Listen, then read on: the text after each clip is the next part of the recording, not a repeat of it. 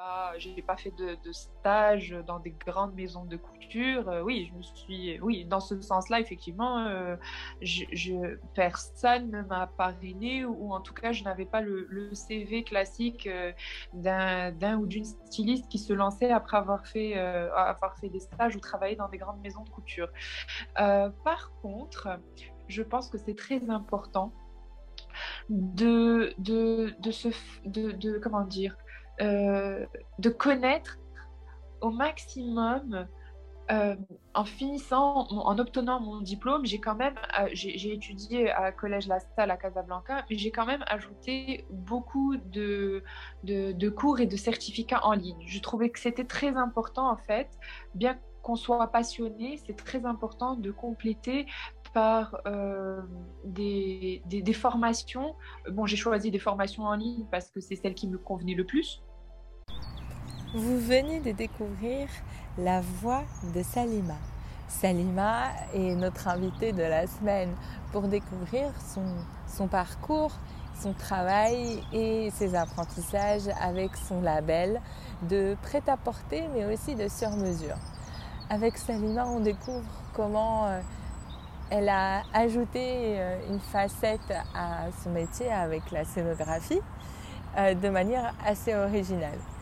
Et en même temps, ce qui a été intéressant avec elle, c'est comment elle a su mobiliser tous ses apprentissages précédents en corporate où elle a travaillé dans un secteur complètement différent. Comme quoi, tout est possible. Bonjour Salima. Bonjour Boutaina, comment vas-tu? Très bien, je suis contente de, pouvoir échanger avec toi depuis, depuis le temps qu'on se promettait de, le faire. Oui, absolument, bah, c'est réciproque. Franchement, je, suis vraiment ravie d'être avec toi aujourd'hui. Raconte-moi euh, comment euh, Sacha bah, et Salima Chaeb est arrivé à toi? Alors, euh, écoute, euh, en vérité, ça faisait un petit moment que, que je réfléchissais euh, à, créer mon propre label, ma propre marque. Euh, donc, j'ai entrepris le grand, la grande démarche, le grand tournant, et je me suis, je me suis lancée dans l'aventure de l'entrepreneuriat après une reconversion professionnelle vu que c'était pas mon, mon cursus ah oui? académique de base. Non, pas du tout. Donc, euh, moi, à la base, en fait, j'ai fait du génie biomédical et j'ai ah, travaillé dans le domaine. Non, rien à voir, absolument pas. Et, euh, écoute, euh, je me suis, avant de me lancer, j'ai commencé à, prendre des cours du soir pour pouvoir un avoir, obtenir un diplôme de modéliste. C'était assez important pour moi d'avoir un diplôme pour technique surtout, parce que du modélisme, c'est technique, et pour pouvoir me lancer. Et euh, une fois que j'ai obtenu mon diplôme, ben écoute, euh, voilà, je me suis lancée à 100% dans l'aventure. et eh, euh, d'où Sacha? Sacha, c'était. Oui? Non, mais c'est c'est intéressant quand même comme saut, cette prise de, de risque aussi. Oui, alors oui, la prise de risque, elle était, moi pour moi, elle était énorme. Hein, c'est comme ça que je l'ai sentie, mais elle était un assez inévitable, c'est-à-dire que j'avais très très très envie de me lancer et pas qu'à moitié. Je, je, voulais pas continuer à travailler dans mon domaine pour faire quelque chose à côté. C'était euh, vraiment euh, euh, le faire à 2000%. Donc ça impliquait pour moi de quitter mon emploi et mon ancien emploi, avoir un diplôme et le faire et, et m'y dédier en fait entièrement. C'était c'était réellement comme ça que je voyais la chose. Alors oui, la prise de risque, elle était là, bah, bien sûr, parce que parce que faut, on, a, un peu la pression, on a la pression un peu de l'entourage, mais la plus grande pression, euh, on se la met euh, soi-même. C'est-à-dire que je me disais, euh, si tu quittes, faut y arriver, quoi. Faut réussir, faut, faut réaliser. Tu as envie de réaliser ton rêve, mais il faut vraiment y arriver. Et je pense qu'à partir de là, ça joue, ça joue dans la tête. ça joue beaucoup dans la tête pour pas, pour continuer, persévérer et pas lâcher.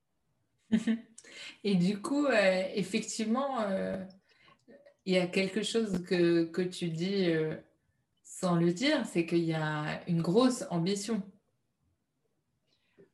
oui, oui, oui, oui, il y a de l'ambition, c'est-à-dire que quand on se lance, euh, faut pas avoir, je ne veux pas dire qu'il ne faut pas avoir de doutes, parce que des doutes, on en a tout le temps. On en a euh, pendant tout le parcours et même une fois lancé, euh, des doutes, on en a constamment.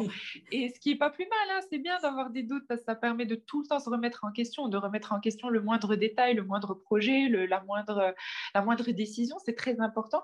Mais oui, en fait, comme tu l'as dit, il euh, faut en avoir envie, mais il faut en être complètement convaincu. C'est-à-dire que pendant tout le processus de, de, de, changement de carrière, euh, c'est-à-dire que vous allez avoir des gens de votre entourage qui vont, euh, de votre entourage proche surtout, qui vont vous poser un tas de questions pour être sûr quand même que, que vous, vous prenez la bonne décision. Et, et c'est là qu'en fait, on, vous allez tester, entre guillemets, votre motivation et votre détermination. C'est ça en fait l'ambition. C'est que vous êtes censé, en fait on est censé, euh, on est censé, comment dire, euh, on, est censé être euh, sûr de soi, quoi qu'on nous dise. Voilà. Je pense que c'est vraiment ça. Hmm. Et, c'est vrai que c'est intéressant comme posture parce qu'on a, on, dit souvent euh, Ah, j'aimerais bien que mon entourage me soutienne, euh, machin.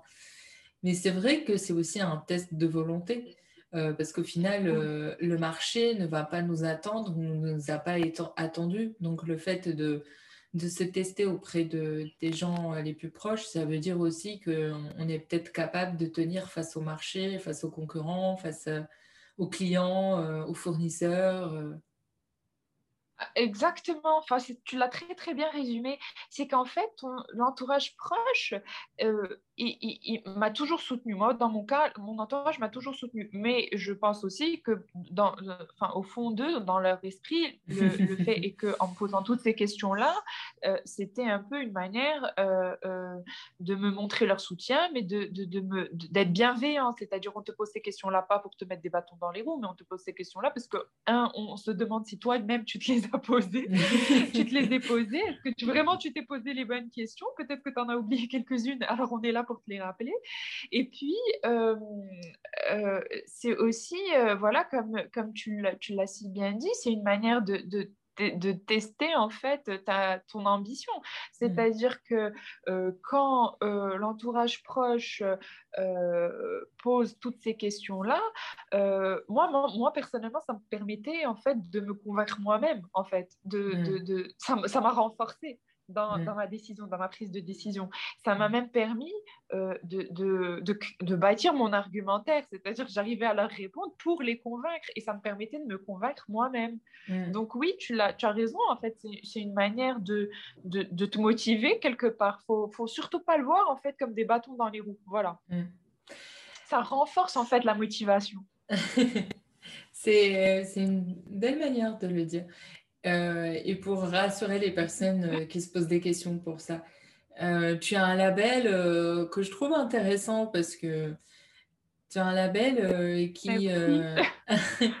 non, mais pour le coup, c'est sincère parce que déjà, tu, en plus, tu fais du prêt-à-porter. Du prêt-à-porter, on va dire, comment dire, contemporain. tu fais aussi du sur-mesure. oui pour euh, contemporain ou artisanal, c'est ça, traditionnel, pour, pour, être euh, correct. Mhm. Et tu fais aussi euh, du costume design pour, pour des films ou pour des clips. Exactement, exactement, exactement. Ben, en fait, je, quand je me suis, je me suis lancée, pour moi, il n'y avait pas de limite. C'est-à-dire que euh, à partir du moment où, euh, j'avais mon diplôme de modéliste, c'est que je me disais, euh, tu vas travailler le vêtement. Travailler le vêtement, c'est le travailler sous toutes ses formes et, et, dans n'importe quel contexte. Je ne voulais pas me limiter, c'est-à-dire quitte à me, à me lancer et à vivre en fait euh, cette, euh, cette passion-là que j'avais pour le vêtement. Parce que au-delà en fait de la passion de la mode, c'est vraiment une passion pour le vêtement en lui-même, pour la création du vêtement. Et, et le, le, le, prêt-à-porter, bon, bah, c'est super parce que le prêt-à-porter permet de travailler le vêtement d'une manière.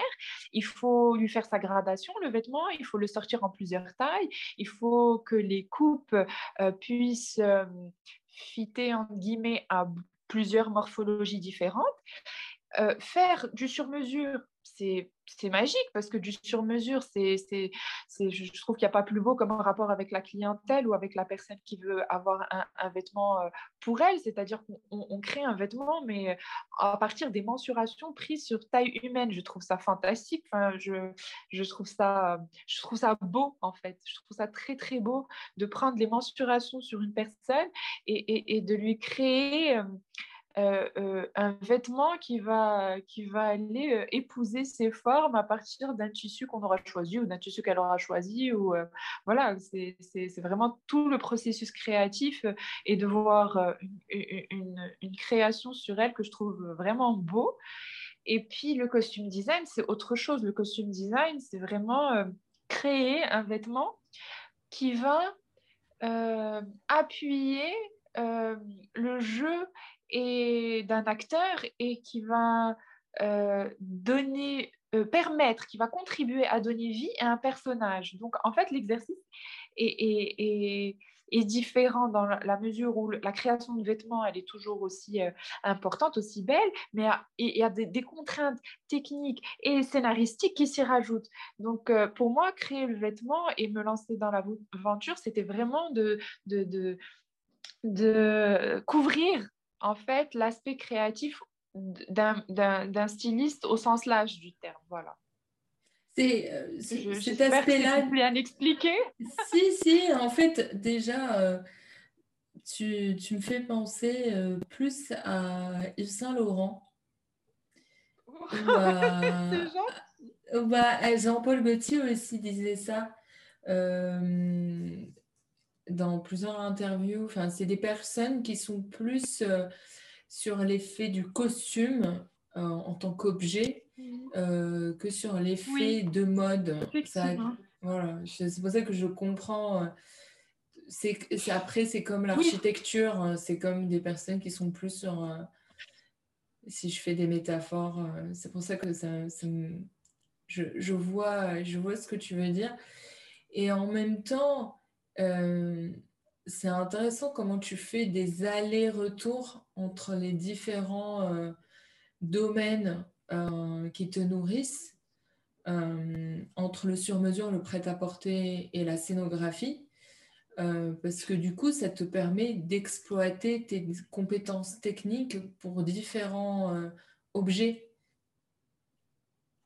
Oui, absolument, parce que les trois sont assez différents. C'est ces trois domaines euh, créatifs, bien sûr, qui sont, qui sont tous liés, mais qui n'ont pas les mêmes contraintes ni les, les, les mêmes techniques de, de, couture non plus. On ne travaille pas du sur-mesure comme on travaillerait du prêt-à-porter, comme on travaillerait du costume design. Du costume design, il y a des choses à intégrer, à prendre en compte quand on parle de scènes de tournage qui sont faites, des, des scènes tournées en extérieur ou en intérieur. On n'a pas les mêmes matières qu'on va utiliser, on n'a pas euh, on, ne va pas créer les mêmes, les mêmes vêtements quand le personnage doit courir, si le personnage est allongé, si le personnage doit euh, faire de grands mouvements. Il y a beaucoup de choses, il y a beaucoup d'éléments qu'on doit doit prendre en compte, comme euh, le tissu, la matière, euh, l'épaisseur, pantalon, pas pantalon. Il y a des choses vraiment auxquelles il faut, il faut penser.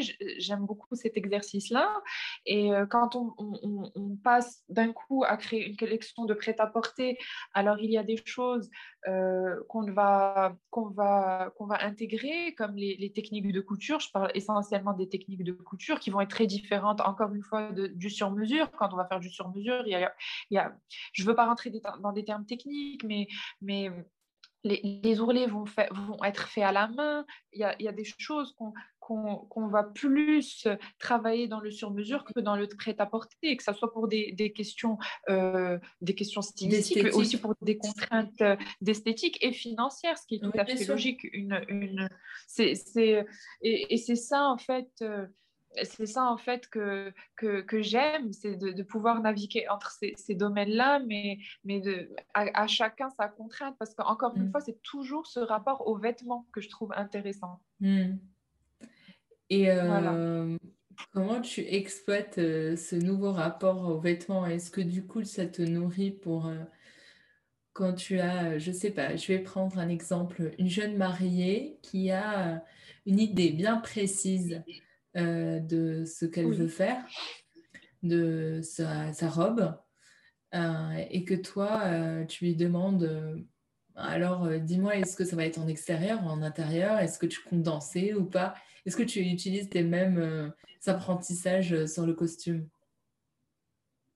Oui, absolument, parce que euh, moi, quand elle me, j'ai une mariée qui me dit ça va se passer euh, dans le jardin, euh, ça va être très festif, les invités vont être habillés plus modernes ou plus traditionnels, j'ai envie de faire la fête, je veux pouvoir être à l'aise, je veux pas de manches et tout. Moi, ça me permet de travailler le modèle différemment. Donc, je me dis ok, elle va faire la fête toute la journée. Il faut que la matière soit très légère, même si c'est l'hiver ou même si il faut, travailler les choses différemment. Il faut, euh, elle, veut, elle veut un mariage traditionnel, pas traditionnel. Elle veut une tenue traditionnelle, moyennement traditionnelle. Elle veut rester plus ou moins euh, contemporaine. Après, euh, des fois, les mariés ont des... ou la cliente, elle a, des photos d'inspiration. Donc, bien sûr que j'essaye de comprendre au maximum quel est leur style vestimentaire et ensuite, bon, moi, j'intègre ma, ma, signature, c'est important. Mais oui, c'est toujours la priorité est de savoir ce que la personne va faire de ce vêtement-là. C'est très important. L'usage du vêtement est important dans l'aspect créatif. Si elle compte juste rester assise toute la soirée, qu'elle n'a pas forcément l'intention de danser, qu'elle est timide, ou, on ne travaille pas du tout de la même manière, oui, bien, sûr. Hmm. Euh, et tu choisis pas forcément les mêmes tissus, euh, la même, le même poids euh, de tissu, enfin ça a effectivement des contraintes. Et mais du coup, quand tu t'es lancé, tu n'avais pas, on va dire, baigné dans le milieu, sauf si je me trompe. comment ça s'est passé les tout débuts pour te faire connaître? Alors, euh, baigner dans le milieu, euh, dans l'esprit créatif, euh, ma tante était, a toujours fait des, des, tailleurs, des choses comme ça depuis que je suis jeune. Ma mère a une collection impressionnante de caftans vintage parce qu'elle adorait ça. Donc, moi, c'était plus dans baigner dans ce sens-là. Oui, mmh j'aimais bien tout ce qui était tout, tout l'aspect esthétique, oui, voilà, dans ma famille. Après, effectivement, euh, quand je me suis lancée, euh, j'avais pas de parrain, on va dire, dans le milieu. J'avais pas, pas fait de, stage dans des grandes maisons de couture. Euh, oui, je me suis, oui, dans ce sens-là, effectivement, euh, personne ne m'a parrainé ou, en tout cas, je n'avais pas le, le, CV classique d'un ou d'une styliste qui se lançait après avoir fait, avoir fait des stages ou travaillé dans des grandes maisons de couture.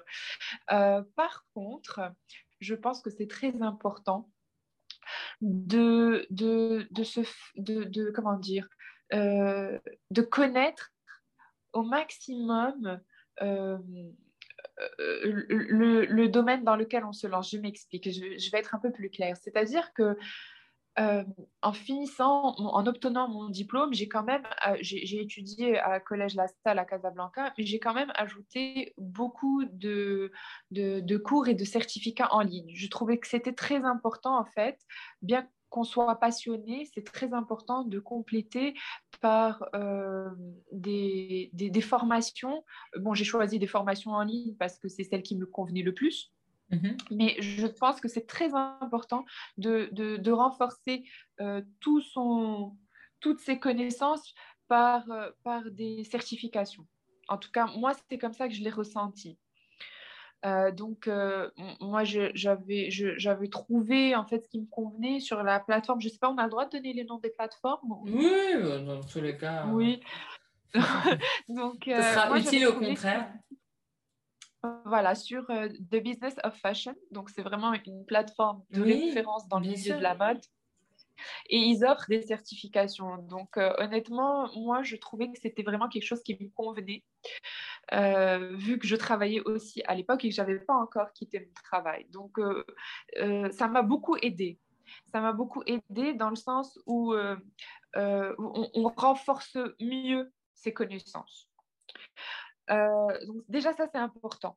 Ensuite, il y a une chose qui m'a aidée et je pense que ça pourrait aider toute personne qui se lance sans avoir un CV euh, euh, assez riche. Quand je dis CV riche, c'est-à-dire travailler dans des grandes maisons, des grandes maisons de couture ou, ou autres si c'est un autre domaine, c'est les réseaux sociaux. Moi, je, je, remercierai jamais assez les réseaux sociaux parce que je les ai vraiment perçus comme un tremplin. Ça a été un catalyseur en fait pour moi les réseaux sociaux.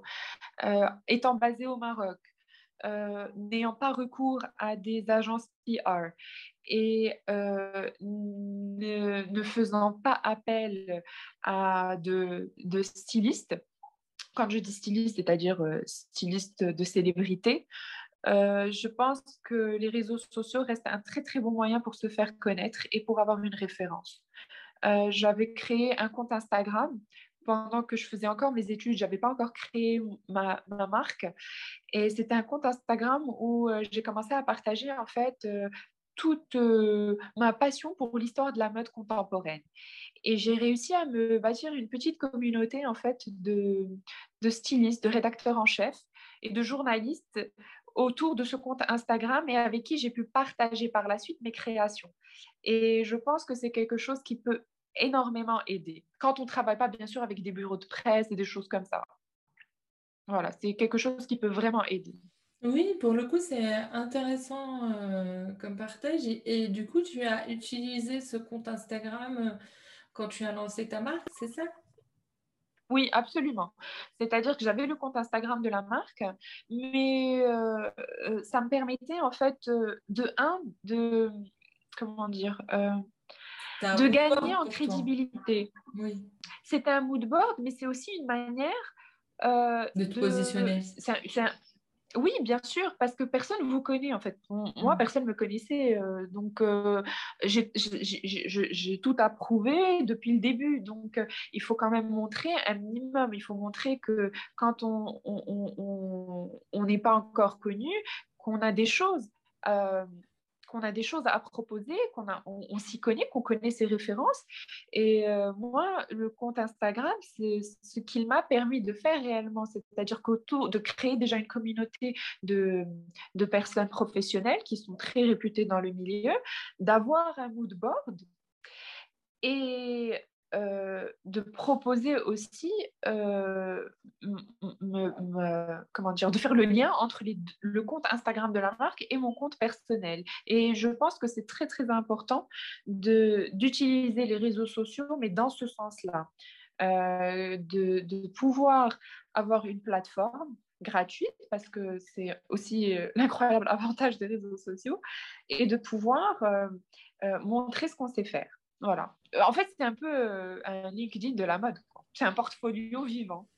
Exactement. En, bah, en fait, euh, on oublie, mais ce que tu décris, effectivement, c'était un, c'était quelque chose qui existait quand on était styliste, on se baladait avec son portfolio, quand on est architecte ou photographe, c'est quelque chose d'assez naturel. Que effectivement aujourd'hui, on a le moyen d'Instagram pour euh, montrer euh, ce que, la vision qu'on a du vêtement euh, pour pas mal de, professionnels.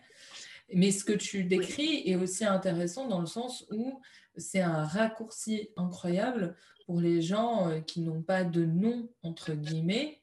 Parce qu'au final, quand tu es nobody et que tu débarques, si, tu ouvres un magasin, bah, il va falloir quand même faire connaître ton nom. Mais par contre, Instagram euh, a permis euh, pendant...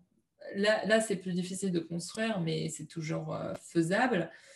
ça permet quand même à, franchir ces barrières à l'entrée. Et, et, du coup, tes premiers clients, tu les as eus grâce à Instagram, c'est ça? Absolument. Moi, mes premiers clients, euh, j'ai commencé à les avoir grâce à Instagram. J'ai commencé à recevoir des messages et, euh, c'est parti, de, là. C'est-à-dire qu'on reçoit un message privé, on reçoit un message en commentaire et euh, j'aime cette tenue, j'aime ce pantalon. C'est parti, parti de là. Donc, Instagram, ça, ça a quand même euh, ça a du bon, je veux dire. Je sais que bien sûr. beaucoup de gens euh, critiquent les réseaux sociaux, mais personnellement, dans mon cas, euh, moi, c'est une plateforme qui, qui, entre guillemets, ne m'a fait que du bien. Et, en qui plus, fait que servir mon travail. Et en plus, je tiens à le relever, c'est que quand on voit ton compte Instagram, il n'est pas très personnel, incarné, c'est pas de l'influence euh, c'est vraiment euh, pointu dans le sens euh, mode contenu. C'est pas c'est pas toi qui, faisais des pauses à ce moment-là. Ah, non, non, bien sûr. Oui, oui, tu, fais bien de souligner. Oui, quand je, je parle d'utiliser Instagram pour servir en fait son travail, c'est que je pense que c'est très important après, tout dépend du domaine dans lequel oui, mais c'est intéressant. Oui, mais si tu veux, c'est intéressant parce qu'il y a beaucoup de marques qui s'inquiètent à dire euh, mais je peux pas aller sur Instagram parce que moi ou les réseaux sociaux parce que moi j'ai pas envie de euh, de mettre ma tête. Euh, ce qui se respecte. Oui, oui, je vois ce que tu se respecte complètement. Et mais en fait, qu'on peut détourner, c'est ce que je veux dire, c'est qu'en fait, finalement, tout en respectant euh, tes envies, euh, ta personnalité et ton caractère ou tes valeurs, finalement, tu as réussi à faire d'Instagram un outil commercial. Oui, oui, oui, je suis. Alors, effectivement, euh, on n'est pas obligé euh, de, se, euh, de se mettre en avant. On n'est pas obligé de montrer son visage, on n'est pas obligé de montrer son corps. Je veux dire, c'est franchement. Et puis bon, il faut. Moi, je, c'est mon propre point de vue. je, n'ai jamais été mannequin ou influenceuse, donc j'ai pas eu la prétention dès le début de me dire oui, je vais poser moi-même. C'était pas du tout dans, dans l'optique de, de, me mettre en mmh avant, mais c'était vraiment. Ça, il y a des, très, très, très jolies personnes qui le font très, très bien. Mais euh, euh, moi, c'était vraiment dans, dans, le, dans le sens, je veux partager avec une communauté euh, de, de, de, professionnels, je veux partager mes propres références, mes propres goûts, les choses qui m'inspirent et les choses qui, pour moi, m'ont mené à faire ce que je fais aujourd'hui. C'est-à-dire que aussi, ce que je partage sur mon compte Instagram personnel, c'est aussi des grands moments de mode que j'ai toujours, euh, qui, m'ont marqué pendant tout mon parcours. Euh, moi, j'ai encore, j'ai grandi avec deux grandes sœurs qui sont nées dans les années 75, euh, 80. Et moi, je, je, me souviens encore du clip de George Michael, de Freedom. Et je me souviens en train de regarder sur une chaîne nationale le clip en me disant, waouh, qui sont ces filles, c'est qui ces top modèles, elles sont trop belles. Et, j'ai grandi avec ces images-là en tête. Et jusqu'à aujourd'hui, ces femmes-là, en fait, c'est des grandes muses. C'est Cindy Crawford, c'est Naomi Campbell, c'est euh, Christy Turlington. Et c'est ce que je poste aujourd'hui. C'est-à-dire que tout ce que je partage, euh, ce sont des moments qui ont fait de moi ce que je suis aujourd'hui ou qui m'ont motivé à faire ce que je fais aujourd'hui. Donc, euh, on peut partager sur les réseaux sociaux, on peut, on, peut, on peut faire beaucoup de choses, mais je pense à condition que ça reste plus ou moins authentique. Il faut que ça nous ressemble, en fait. Voilà. Et ça, je pense qu'on ne peut pas berner sa communauté. On n'est pas, on, peut partager des choses comme son amour pour les voitures, peut-être vintage, ou, pour les bijoux, je ne sais pas. Mais euh, il faut que la communauté qui soit autour en fait de, de votre euh, de votre réseau, de, ouais, réseau social euh, euh, soit un déjà qu'elle sente qu'il y a de l'authenticité. Je pense que c'est ça, c'est ça qui est très important. Mm. Je pense que j'espère que je l'ai bien exprimé. Non, mais c'est ça que je disais, c'est que et euh, en fait, je vous invite, euh, j'invite les personnes qui s'intéressent à ça, qui voudraient voir des exemples, à regarder le compte de, Salima. Je, vais vous le mettre certainement en lien de la, du podcast, en note du podcast. Donc, je, en fait, je le visualise, donc je comprends parfaitement et ça résonne avec ce que tu fais. Donc, je suis que partiellement surprise, Mais c'est intéressant parce que moi-même, en fait, je me posais des questions, je me pose encore des questions parce qu'aujourd'hui, particulièrement avec ce qui se passe, aller à la rencontre euh, des clients ou des experts euh, du marché, euh, c'est compliqué sans passer par, par le digital. Et, et donc, c'est un passage obligé de trouver sa patte et son style et ça, euh, ça c'est quelque chose euh, qu'il faut encourager dans le sens, euh, ne cherchez pas et ne cherchez pas à dupliquer ce que font les autres, mais à trouver votre propre style en fait. Absolument. Tu... Oui, oui, oui, effectivement, ça ne sert à rien d'aller dupliquer. C'est vraiment, faut, faut, faut, que ça soit, faut, faut, que ça soit vous. Voilà. Mmh, c'est ça. Et une fois que tu as décroché tes premiers clients, Comment ça se fait que tu n'aies pas choisi entre le sur-mesure et le ready-to-wear, enfin le prêt-à-porter? Ça, ça, demande beaucoup d'énergie. Je ne me suis même pas posé la question, en fait.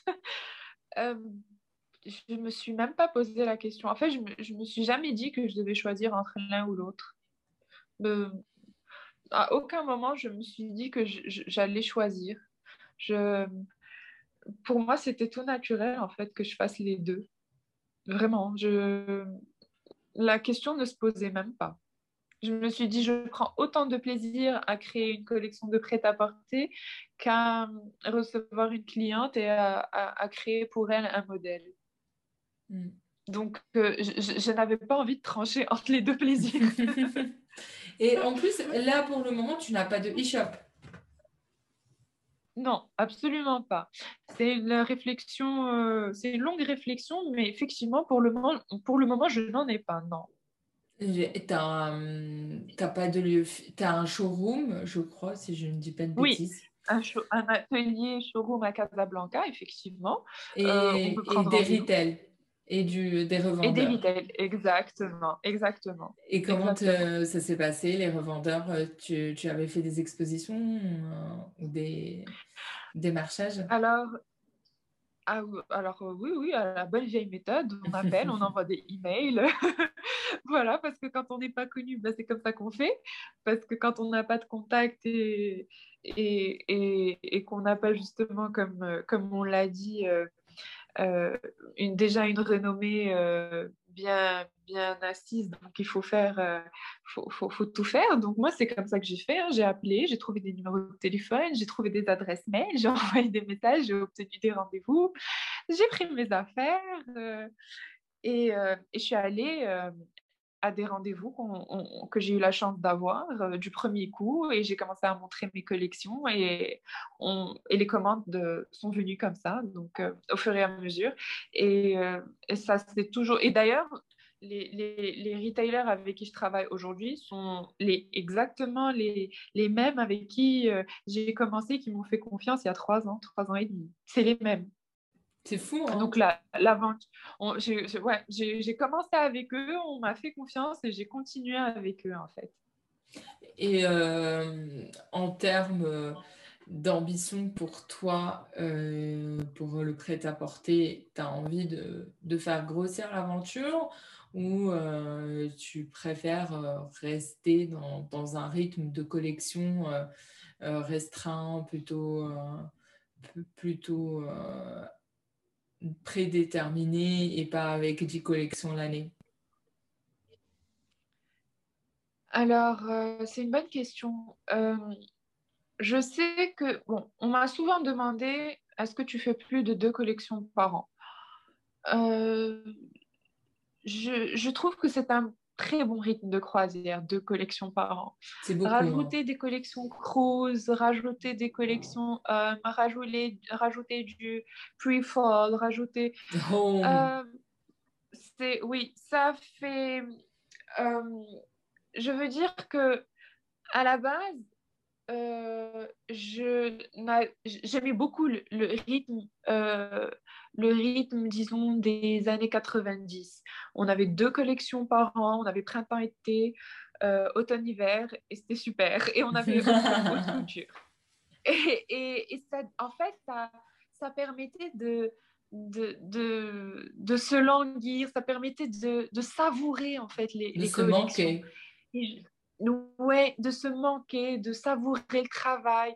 Euh, je trouve qu'on est arrivé à un rythme où, euh, honnêtement, moi, à chaque fois, j'ai l'impression que, bon, façon de parler, mais chaque mois, on a, on, a une nouvelle collection. C'est, bah, même, euh, même le consommateur ne s'y retrouve pas même le consommateur s'y retrouve pas. Euh, je suis contre le fait qu'en plein hiver, on est, comme, on, est déjà des collections d'été qui sont en boutique. Enfin, je, trouve ça complètement euh, aberrant. Combien de fois on a envie d'aller acheter un vêtement, puis euh, on a déjà des maillots qui sont en vente alors qu'il est en train de pleuvoir. Ah oui, mais tu vois, tu, tu, comprends pas.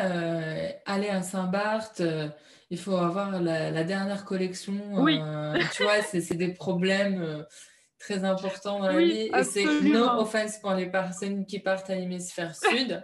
Et ce que je veux dire, c'est pas le fait de. Moi aussi, j'ai hâte et j'ai envie d'aller à l'hémisphère sud en, plein hiver, mais que finalement, euh, changer de paréo n'est pas une urgence absolue à ce moment-là. Absolument.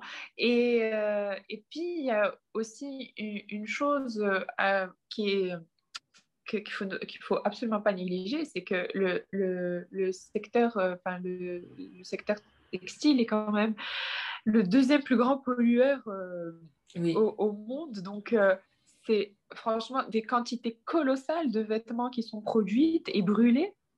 Donc, bien sûr, à mon échelle, c'est, c'est vraiment c'est vraiment minime, mais je pense que pour revenir à ta question initiale, deux collections par an font vraiment en sorte qu'on arrive à se dédier réellement aux vêtements et euh, à ne pas blaser la clientèle. Mm. Je, comprends que toi, tu n'as pas envie de choisir pour le moment et que tu aimes bien multiplier ou diversifier. Euh, est-ce que tu as un domaine qui te nourrit du coup euh, intellectuellement ou ou juste personnellement qui n'a rien à voir avec euh, la mode? Oui, euh, qui n'a rien à voir avec la mode. Alors, euh, blague à part, j'ai toujours, j'ai toujours en fait admiré les chroniqueurs radio, mais les chroniqueurs radio en fait qui font des émissions de musique. Ah oui? Et je me suis... C'était vraiment une fille des années 80 vraiment. Et j'ai toujours voulu, en fait, euh, me présenter une émission radio euh, un peu, euh, un peu à la, comment dire, pas à la chérie FM, mais un peu. Allez, rire une chanson. Voilà, en mode nostalgie, voilà. Ou chante France, tu sais. Euh, bonjour, euh, aujourd'hui nous allons mettre euh, du Jean-Jacques pour aller plus haut. je suis très mauvaise à ce jeu. Mais, mais pourquoi tu as une passion pareille? C'est bizarre. Hein c'est vraiment bizarre. écoute, écoute j'adore faire déjà des playlists. J'adore ça pour tous les ah. événements. Mariage, anniversaire. je, je, suis la première à me proposer pour faire une playlist. Et puis, euh, et puis euh, voilà, j'adore la musique, j'adore la musique des années 70, j'adore la musique des années 80. Je crois que je suis restée bloquée dans les débuts 2000. Et, euh, et, et, voilà, j'ai toujours, j'ai toujours été fascinée en fait. Alors, est-ce que tu vas nous faire une playlist Spotify de Sacha Salima oh, Mais je l'ai déjà fait, hein, je l'ai déjà fait pour mon ancienne collection. Ah bah voilà, donc... J'ai déjà fait, toutes les musiques qui m'avaient inspirée pendant, que, pendant, pendant tout le processus créatif. Non, non, c'était déjà fait. tu sais, je ne sais plus quel, euh, quel style j'avais entendu une émission de podcast comme ça, où c'était une, euh, c'était une personne qui racontait que son premier job, oui. elle avait euh, fait la, la, musique du défilé. Et c'est vrai oh. Que un, musique de défilé d'un styliste à la mode à l'époque.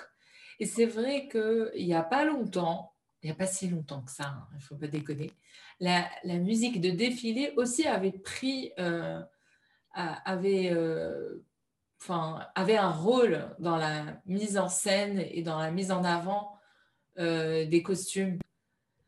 Est-ce que c'est extrêmement important Et du coup, toi, quand tu dessines, tu, tu as déjà la, la, chanson en tête ou bien c'est après que tu as la chanson? Ah non, mais moi, la, la, playlist, je l'écoute ou la chanson, je l'écoute en boucle pendant tout, tout le processus créatif. C'est-à-dire que c'est non-stop, c'est dans ma tête. C'est euh, c'est comme ça que, que j'arrive à créer. D'ailleurs, euh, pour l'anecdote, je travaille sur un projet euh, et la première chose que j'ai demandé au client, c'était, OK, donc euh, vous voyez la chose comme ça, donnez-moi une musique. En fait, quand vous imaginez euh, le résultat ou l'aboutissement, j'ai besoin de, de, savoir quelle musique vous avez en tête. Et en fait, pour moi, c'est hyper important, c'est tellement lié parce que ça, ça, renvoie à une attitude, ça renvoie à une scénographie, ça renvoie à, un style de vie, en fait. Je trouve ça très, très, très important. Pour moi, c'est complètement intimement lié. Il y avait tout le c'était Kaven Swimwear euh, Kenzashi qui, qui m'avait raconté ça aussi, qu'elle avait créé un maillot à partir d'une chanson. Oui, bah, je, je, comprends très très bien. c'est super important en fait. Moi, je, vraiment, je ne dissocie pas les deux. J'écoute de la musique, mais en boucle, c'est-à-dire à partir du moment où je quitte euh, mon domicile dans la voiture jusqu'à ce que j'arrive à l'atelier. Et à l'atelier, c'est la même chose. Je mets tout le temps de la musique. Pour moi, c'est hyper important. Et là, qu'est-ce que tu écoutes Dieu m'a donné la foi. Sérieux? Oh mon Dieu! En boucle. Oh mon Dieu! En boucle. Mais ça me rappelle vraiment les années euh, Mais, 90, tu et, et, tu sais, euh, le, le, hit du week-end euh, quand on regardait M6... ouais. non, mais c'est vraiment, ça me rappelle l'époque M6 Solar. D'ailleurs, si je ne me trompe pas, c'est peut-être lui qui lui avait fait l'album aussi. Euh, et la Corée des L5 et des trucs comme ça. Oh mon Dieu. Ah non, quand même pas les L5, mais, mais là, je mal, les, pas jusqu'au L5, mais, euh, mais en fait, j'ai beaucoup cet album-là parce que. Hmm. Oui, parce que parce qu'il y avait vraiment la touche de M6 Solar et j'avais je sais pas, ça m'avait marqué en fait. Et, euh, et donc, ouais, c'est, ce que j'écoute en boucle en ce moment. Ça te motive? Ouais, ça me motive, mais, euh, mais par rapport à toute la collection, la chanson, le point de départ, en fait, c'est euh, Simply Red, Sunrise. Pour la couleur? que Dieu m'a donné la faute, vraiment la chanson de motivation. Non, pas du tout. Pour le, la vibe, en fait, de Sunrise. Je sais que l'instrumental euh, a été, euh, n'est pas de lui. Euh, c'est l'instrumental d'une chanson des années 80, mais, mais Sunrise, c'est pour tout le clip, pour toute la vibe en maillot, au soleil, tout le monde est allongé, tout le monde les arde un petit peu, c'est chic, mais en même temps on est cool. En fait, c'est vraiment dans cet esprit-là. C'était mon point de départ pour la prochaine collection tu, tu, me donnes envie d'un cocktail et, de sortir. Ouais, d'être au bord d'une piscine. Oh mon Dieu. déjà, euh, Covid, en plus, euh, jeunes parents, donc euh, voilà. ouais, c'est difficile là. Le, le transat, oublie quoi. et qu'est-ce que tu, vas, tu nous réserves pour la prochaine collection? Ben, du flou, du pantalon. Cette vibe là. Des robes Pardon? Des robes ou des pantalons?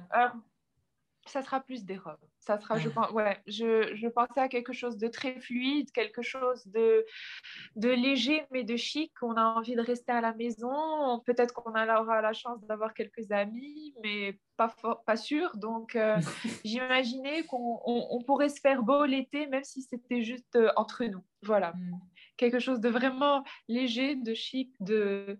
et qui nous ferait un, petit peu transporter en ayant un cocktail à la main, en écoutant Sunrise. Voilà. je, vois bien genre, tu vois, chic, euh, mais cool. Euh, euh, petite mule, mais pas tong, ou alors tong, mais alors quand même un petit bijou doré, genre vite fait. exactement ça. Le petit chignon flou. C'est très années 90 quand même. Hein. Bah, je, sais, j'ai dû rester bloquée dans, dans cette décennie-là. je vous ferai peut-être une petite playlist. Et il n'y a, y a pas longtemps, euh, j'ai vu que les, les, frères Dawson, les frères Dawson, ouais, non, les Dawson et les frères Scott, ouais, la série, était euh, ressortie sur Netflix. Et en fait, à chaque fois, je regarde, juste pour, euh, pour la, la, bande son et pour les looks. Euh, parce que ça a un côté euh, tellement détendu en fait, tellement âge d'or, euh, éloigné en fait de, un peu insouciant en fait. C'est peut-être ça. Oui, oui. Ce côté insouciant. Oui, oui, complètement. Qui me, qui parfois me On a envie de retrouver un peu. C'est ça. Ouais. Absolument. Ce côté optimiste des années 90, enfin c'est fin, fin années 90. exact avec euh, une espèce d'insouciance et euh, enfin voilà c'était on était détendu on était détendu mmh. c'était barbecue euh, à, la terrasse et puis jean rouloté exactement c'est exactement ça ouais ouais c'est vrai Qu'est-ce que tu regrettes de l'époque où tu étais, euh, on va dire, dans un métier plus, euh, plus technique? Enfin, même si là, tu es plus technique, mais où tu étais plus confortable, entre guillemets. Waouh.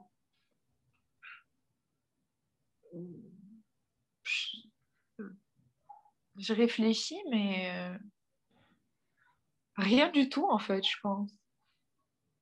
Non, je regrette rien. rien ne me manque. C'était une très belle période. C'était superbe. Euh, j'ai rencontré des gens formidables. J'ai travaillé dans une multinationale. C'était super. Mais, euh, mais, en fait, ça ne me manque pas du tout. Non. je pense qu'il n'y a rien qui me manque de cette période-là.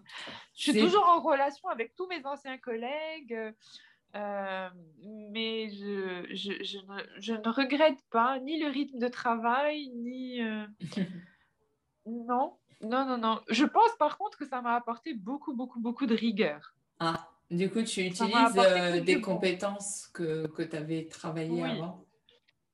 Oui, je pense que le fait d'avoir travaillé avant dans un milieu professionnel, c'est-à-dire que sans me lancer directement pour mon propre compte, bon, ça m'a énormément apporté, oui, parce qu'il y a des choses que j'applique complètement dans, dans la gestion de, de, de, de mon atelier aujourd'hui, parce qu'au-delà d'avoir un atelier, c'est vraiment de l'entrepreneuriat, donc il y a des choses à, à, gérer, il y a de la comptabilité, il y a des choses beaucoup moins glamour qu'il faut faire, en fait, euh, au quotidien, et, euh, et, le fait d'avoir travaillé dans une entreprise, euh, moi, ça m'a beaucoup aidé, bien sûr, bien sûr. C'est des choses que j'applique au quotidien. Tu as des, des, partenaires, tu travailles en freelance ou tu as, des, tu as une équipe? Alors, j'ai des personnes avec moi, bien sûr. Bien sûr, il y a, y a, y a les, les, couturières et, tout, mais euh, il faut bien sûr un comptable. Euh, il faut évidemment euh, des, de, de, de, une assistante. C'est important. C'est difficile, même si je, je c'est toujours difficile parce qu'on est quand même à, un nombre réduit, on n'est pas un, très grand atelier, euh, on est à taille humaine, mais euh, effectivement, il faut quelques personnes. C'est difficile de tout réaliser seul, c'est très mmh. difficile. Donc non, il faut. Euh, ma mère m'aide énormément aussi. Hein. Je... Ma mère travaille en fait tous les jours avec moi. Donc autant sur l'aspect l'aspect euh, couture que sur euh, l'aspect logistique et administratif. Parce qu'il ne faut, pas oublier que l'aspect administratif est très important. Moi, c'est, euh, on a tendance à, à penser qu'on ne fait que de la création tous les jours, mais on a beaucoup, beaucoup, beaucoup de choses à côté, les envois, les shipping, la douane, des choses comme ça qui sont, c'est des contraintes que moi, enfin, je les vois comme des contraintes parce que j'aimerais H24 travailler que sur de la création, sauf que c'est pas possible. Donc, euh, euh, il y a vraiment la réalité, la réalité de l'entrepreneur à côté. Mm. Donc, il y a des choses qu'il faut, qu'il faut, qui sont obligatoires, nécessaires et, et dont il faut s'occuper. c'est génial que tu puisses avoir des personnes de confiance comme ça autour de toi, mais est-ce que, comment dire, quel a été ton défi, euh, on va dire, en termes managériels? Parce que c'est pas toujours facile de déléguer ou euh, d'externaliser ou euh, de trouver les bonnes personnes. Comment tu as trouvé ton, ton mode de, travail avec les personnes avec qui tu t'entoures? Alors, je, je pense que c'est vrai, c'est une bonne question en fait. Comment dire euh, bon, les bonnes personnes, on ne les trouve pas du premier coup. En tout cas, euh, pour ma part, euh, j'ai travaillé avec pas mal de, personnes avant pour vraiment me rendre compte du travail de chacun. je prends un exemple juste par rapport aux, couturiers et couturières avec qui je travaille. on a des gens très talentueux ici au Maroc, après, tout dépend de la qualité que l'on souhaite avoir. Donc, euh, euh, quand on exige du qualitatif, il faut trouver les bonnes personnes. Ça a été dur, c'est un, un, long processus de recherche. Euh, mais, mais bon, on finit toujours par trouver les bonnes personnes. Mais bon, moi, ça m'a pris quand même pas mal de, de, temps pour trouver les bonnes personnes. Et puis, par rapport à tout ce qui est aspect managérial, euh, voilà, il y a des choses, euh, moi je sais qu'il faut savoir se rendre à l'évidence, il y a des choses qu'on maîtrise, il y a des choses qu'on maîtrise pas. Euh, il faut pas avoir la prétention de se dire je sais tout faire. Ça, c'est, je crois que c'est une des pires erreurs. Moi, quand je ne sais pas faire quelque chose, je sais que je ne sais pas le faire et je le dis tout de suite. Donc, je ne vais pas me lancer dans des domaines où voilà, je sais que je ne suis pas douée ou que je suis médiocre. Euh, et, et, je parle des, deux volets. Hein. Je parle autant du volet euh, artistique que du volet euh, administratif. Donc, pour tout le volet administratif, il y a des choses où vraiment, soit il faut, faut, être bien entouré par son comptable ou par ma mère, parce que ma mère aussi gère tout ce volet-là. C'est hyper important, c'est vrai. Hein. Et même dans l'aspect créatif, c'est-à-dire que quand il s'agit de styliser un shooting, j'ai pas la prétention de dire oui, je suis DA ou je suis directrice artistique. Créer un vêtement, c'est une chose. Styliser un shooting, c'en est une autre, c'est un métier. Ou diriger une séance photo, ou diriger un clip ou un film, c'est un métier. Donc, euh, j'ai pas la prétention de le faire moi-même. C'est d'où l'importance d'avoir des équipes à côté et avec euh, des personnes qualifiées chacune dans son domaine. Mm. Donc, euh, je pense que c'est hyper important pour réussir des projets. Euh, en tout cas, moi, c'est comme ça que je vois la chose. C'est-à-dire mm. que euh, quand on, on, ne maîtrise pas ou quand on, on sait qu'on est moyennement bon, il faut savoir mettre son ego de côté et demander de l'aide et faire appel aux bonnes personnes. Mm. De toutes les manières, ça ne peut que servir euh, euh, ce qu'on fait. Moi, je, reste convaincue que si je demande aux bonnes personnes de m'aider, ça ne peut que, euh, ce n'est que pour avoir un meilleur résultat. Donc voilà. Aujourd'hui, avec ce qui se passe, forcément, j'imagine que tu es impacté. Enfin, ton label est impacté. Mhm. On va dire un ralentissement. comment tu, tu arrives à lâcher prise? Parce que c'est un exercice qui n'est pas facile. Euh, est-ce que tu t'es concentré sur de nouveaux projets ou comment tu as, tu as fait? Après, je, je vois bien, tu, tu, as trois domaines ou dimensions d'épanouissement, donc euh, tu as de quoi faire, mais comment tu as géré ça?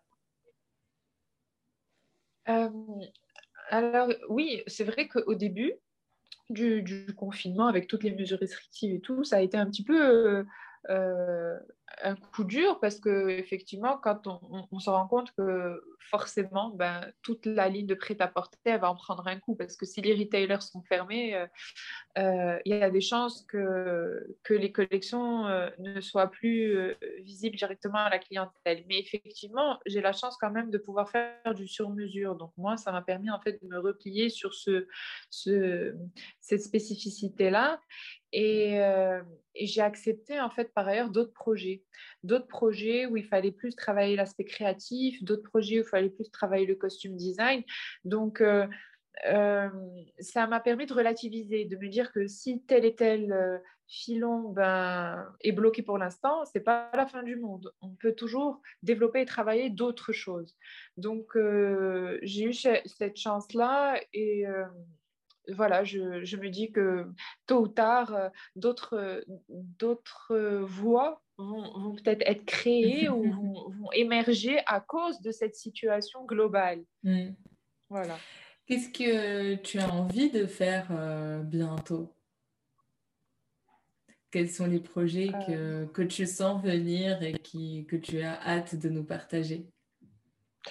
Bah, déjà la prochaine collection. J'ai très très hâte en fait de vous voir euh, siroter un cocktail euh, au bord du Nous aussi, nous aussi, salut nous aussi. en portant une détenue. Donc non, bien sûr, il y a la prochaine collection. Euh, j'ai hâte de, j'ai hâte voilà de, de pouvoir montrer les nouveaux modèles et puis et puis quelques quelques projets euh, un peu différents, mais dans le costume design aussi, que, que j'ai hâte de révéler. Et euh, voilà, quoi, je pense que c'est un peu ça les, les projets futurs de, de la marque. Est-ce que tu vas avoir un autre clip? Mmh, non, ce n'est pas un clip. Est-ce que du coup tu as noté une différence entre les clips et, euh, et, les, et, les, films ou les séries sur lesquelles je travaille? Est-ce qu'il y a une autre dynamique? Alors, euh, non, moi, j'ai pas senti une grosse différence parce que on, est dans, on est dans l'acting, on, est dans, on hmm. est dans le personnage, on est, euh, on est dans le jeu d'acteur et on est dans. Euh, euh, Denis un, voilà, Denis un, un, personnage. Donc, hmm pour moi, j'ai pas senti une grande différence, si ce n'est probablement des contraintes de, euh, euh, de, tournage, bien mm. évidemment, de lieu, de, scénographie. Mais on reste quand même dans le jeu d'acteur, que ce mm. soit un clip ou un film ou une série. Mm. Est-ce que euh, tu as un livre à nous recommander? Un livre Oh là là. Oui, alors j'en ai un qui t'a plu, qui t'a touché, peu importe, ça peut être un roman, euh, euh, comme tu disais, ou une musique à nous recommander à part euh, George Michael. J'ai lu un livre il y a peut-être quelques mois de ça, mais bon, c'est franchement pour les, les fanatiques de mode. C'est Michael Gross qui écrit un livre qui s'appelle Focus et qui raconte tous les coulisses en fait des, des shootings euh, mode les plus connus, les plus euh, mémorables. Et c'est euh, voilà, c'est tous les coulisses en racontant. c'est une histoire vraie, hein, c'est pas une fiction. C'est réellement un, vrai témoignage. On parle, on a des anecdotes sur les grands photographes de mode, sur les mannequins les plus connus. Et moi, c'est un peu ma, ce genre de liste un peu, euh, voilà, j'adore, j'adore parce que j'ai l'impression de vivre euh, des choses que je n'ai jamais vécues et puis euh, ça raconte tellement de choses from the inside de l'industrie que voilà, si vous êtes un grand fan de, mode, ben, Michael Gross, Focus, voilà. Génial, je vais mettre ça dans les notes du podcast. Et puis pourquoi pas, si vous voulez le gagner, euh, mettez un avis, je vais tirer au sort et vous envoyer un message euh, sur les réseaux si ça vous intéresse. Génial, super. Merci beaucoup Salima, c'était euh, super Merci de... à toi, Merci. Qu'avez-vous appris ou apprécié avec Salima durant cet épisode N'hésitez pas à le partager et, surtout à me partager ce que vous en avez pensé. c'est toujours avec plaisir que je vous réponds et que je vous lis. c'est aussi pour ça que ce podcast existe. C'est pour apprendre ensemble et partager ensemble des, des moments d'écoute. J'espère que cet épisode vous a plu et qu'on se retrouve très vite, c'est-à-dire la semaine prochaine, pour un épisode exceptionnel avec Marie-Ange, qui est la fondatrice de la plateforme Loudly. Je vous en dirai plus la semaine prochaine. D'ici là, portez-vous bien et euh, à très vite avec de beaux rêves et de merveilleux, merveilleux projets. Allez, je vous laisse avec euh, ces gazouillis euh, printaniers. C'est plutôt agréable, non? Vous en pensez quoi?